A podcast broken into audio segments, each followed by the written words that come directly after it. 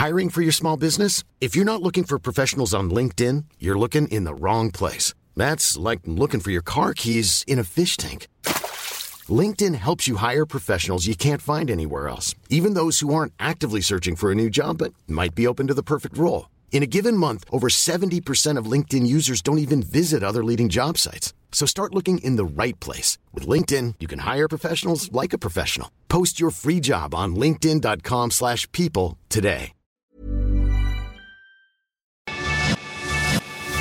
Lo cuento, te lo cuento. Tu dosis diaria de noticias.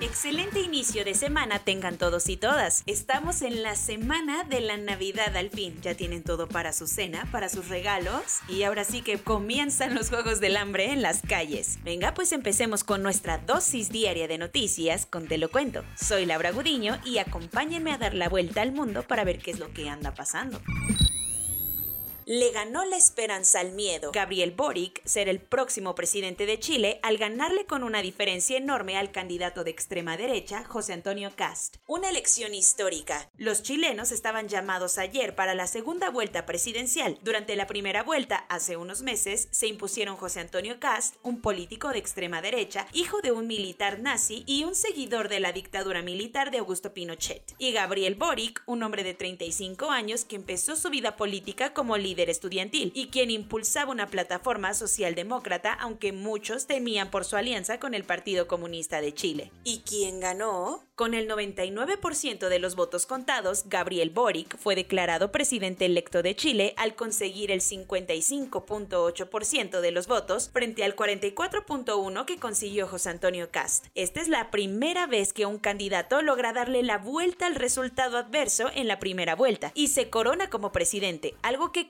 consiguió por adoptar un discurso más moderado en la recta final de la contienda, con lo que conquistó a los votantes del centro. Además, este domingo salieron a votar 8.3 millones de chilenos, el 55% de los ciudadanos, la mayor participación desde 2012, cuando las votaciones se volvieron voluntarias. Y ahora, bueno, pues cuando estrene oficina en La Moneda, en marzo, Boric tendrá 36 años, convirtiéndose en el presidente más joven en la historia de Chile. Para muchos, esto es súper importante, porque Gabriel tenía tan solo 4 años cuando Augusto Pinochet le dejó el poder a un gobierno civil, algo que muchos expertos ven con buenos ojos porque que no trae el lastre militar que muchos políticos chilenos aún tienen. Por su parte, tanto Cast como el actual presidente, Sebastián Piñera, ya felicitaron a Gabriel Boric por su histórico triunfo.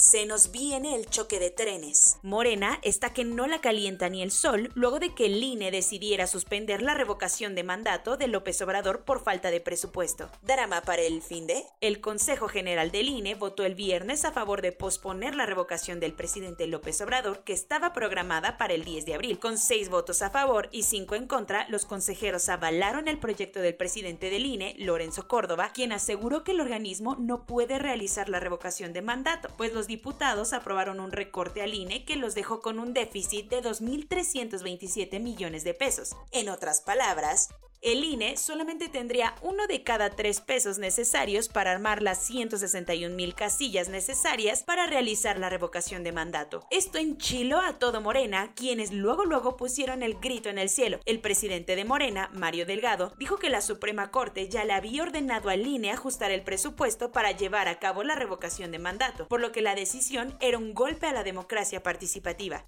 ¿Quién más se subió al ring? Sergio Gutiérrez, el presidente de la Cámara de Diputados, pidió juicio político contra algunos consejeros del INE como Lorenzo Córdoba o Ciro Murayama. Además, aseguró que impugnarán la decisión ante el Tribunal Electoral y la Suprema Corte. Los que tampoco se quedaron callados fueron los y las gobernadoras que son parte de la Cuarta Transformación, así como los pre pre pre pre precandidatos presidenciales Claudia Sheinbaum, Marcelo Ebrard y Ricardo Monreal, quienes dijeron que esto va en contra de la democracia. Ahora lo único claro es que se vendrán semanas de un pleito tendido entre el gobierno y el Instituto Nacional Electoral.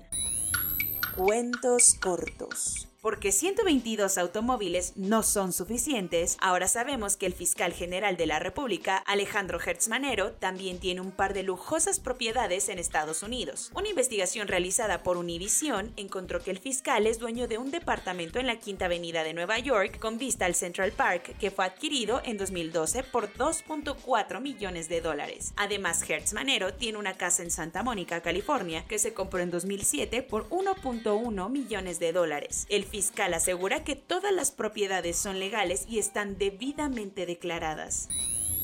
El flujo de migrantes que llegan a México no solo ha aumentado desde países de Centroamérica. Hay tantos rincones del mundo cuyas condiciones de vida están para llorar, imagínense más que aquí, que miles de personas buscan una nueva oportunidad en lugares lejanos. Es el caso de Venezuela, por lo que el gobierno mexicano anunció que ahora le pedirá visa a los venezolanos que intenten entrar al país. El argumento es que el número de venezolanos que entran a México para llegar a Estados Unidos ha aumentado un mil por ciento en los últimos cinco años, haciendo que el territorio mexicano se convierta en un lugar de tránsito irregular.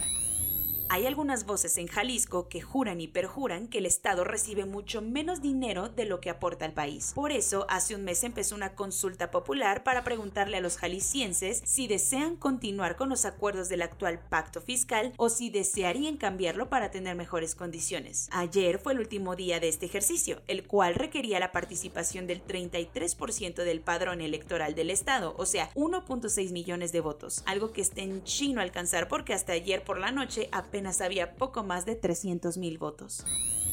Hong Kong vivió este domingo un espejismo de lo que alguna vez fue su democracia. Ayer se celebraron elecciones legislativas, las primeras desde que se aprobó la polémica Ley de Seguridad Nacional, con la que Pekín prácticamente canceló toda la autonomía de la región. Estas elecciones, aplazadas por 15 meses debido a la pandemia, estaban destinadas solo para patriotas, lo que anuló la posibilidad de que cualquier opositor o activista pro democracia pudiera participar. Por esto, fueron las elecciones con menor participación en la historia de Hong Kong, pues a una hora de que cerraran las casillas habían votado menos del 30% de la población.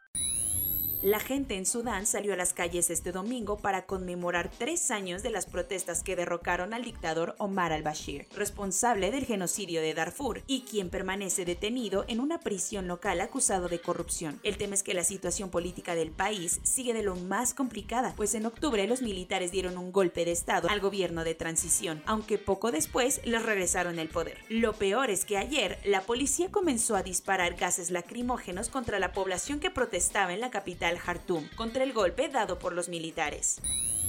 La música está de luto al enterarse que el cantante de Il Divo, Carlos Marín, falleció ayer a los 53 años en un hospital de Reino Unido. La noticia la confirmó el propio grupo de Popera a través de sus redes sociales, sin dar a conocer más detalles, aunque un programa de televisión española aseguró que el cantante falleció de COVID-19 luego de permanecer internado en terapia intensiva en un hospital de Manchester desde el 8 de diciembre. Carlos Marín fue una de las voces de Il Divo, el grupo creado por Simon Cowell que volvió a poner de moda la ópera.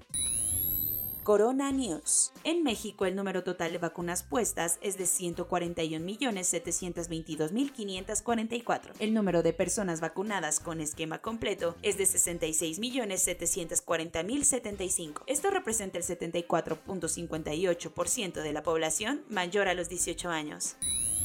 A partir de hoy y hasta el miércoles, los adultos mayores de 60 años de las alcaldías Álvaro Obregón, Cuauhtémoc y Milpa Alta podrán ir por su dosis de refuerzo.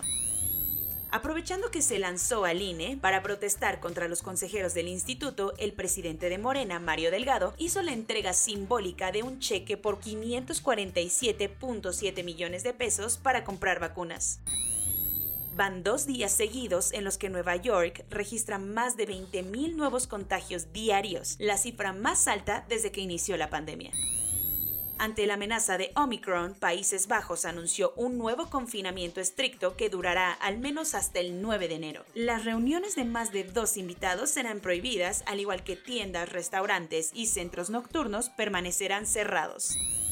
En Alemania también están buscando todas las medidas para evitar que Omicron los ponga en apuros, así que prohibió el acceso al país de los viajeros procedentes del Reino Unido. Pese a todos estos esfuerzos, la Organización Mundial de la Salud confirmó que la variante Omicron ya está presente en 89 países alrededor del mundo. Un análisis del Financial Times encontró que los países ricos han administrado más dosis de refuerzo a su población que el total de vacunas puestas en los países más pobres del mundo.